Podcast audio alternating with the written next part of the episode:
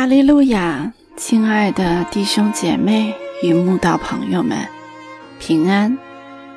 今天我们要分享的是《日夜流淌心中的甘泉》这本书中七月三十一日，后来必明白这篇灵粮。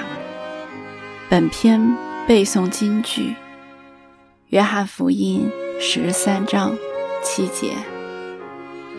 耶稣回答说：“我所做的，你如今不知道，后来必明白。”有一年，我们去加拿大最东边的国土纽芬兰岛旅游，当时有个兴奋的行程，是要去首都圣约翰市旁的一个海边。观赏成千上万的毛鳞鱼集体飘来海边的奇景。小小一条毛鳞鱼是金鱼最爱吃的食物。每年六月中，都会成群结队游来海岸交配产卵。不计其数的毛鳞鱼游来海边蔚为奇观，因此成为外来游客。必赏景点之一。为了看此奇景，先生从西边城镇一路赶车到东岸，只为隔天可以赶上此一奇观。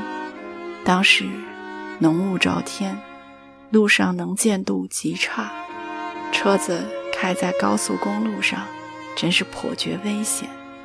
除了不断默祷，求神看顾我们开车平安。别无他法。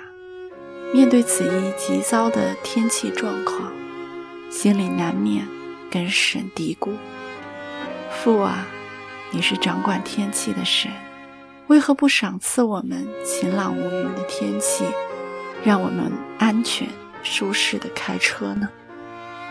当天傍晚，当我们终于到达赏雨小镇，我依旧为雾雨朦胧的天气抱怨不已。有谁想得到，原本浓雾多雨的天气，隔天一早竟大大转晴。我们就在艳阳高照的大晴天，来到一里绵长的沙滩。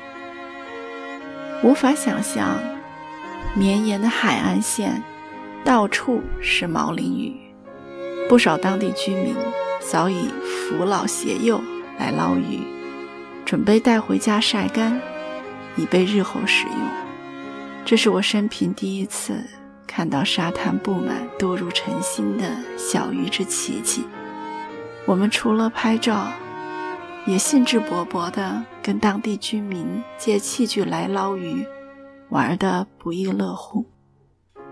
后来听居民聊起，才知道昨天若无浓雾，毛鳞鱼根本不会游到岸边来。原来很多游客跑来纽芬兰想看毛鳞鱼漂岸奇景，但因没有浓雾，只有乘兴而来，败兴而归。但我们何其幸运，第一次来纽芬兰就看到了这场海边盛宴。突然间，我恍然大悟，原来昨日的浓雾，竟是神。为了让我们看到毛鳞鱼的祝福，只是我这个小心的人，当时不明白，就在心里乱抱怨，真是对不起神呀！我常想，不过是旅游这种小事，神在暗中为我们所做的安排，当时根本不知道，只等后来才明白，那其他更大、更美。属天属灵的事，就更不用说了。所以，凡事只要忍耐等候，感谢赞美就好。神为我们所做的，当时不知道，后来必明白。凡事都有神的美意，我们一定要相信呀。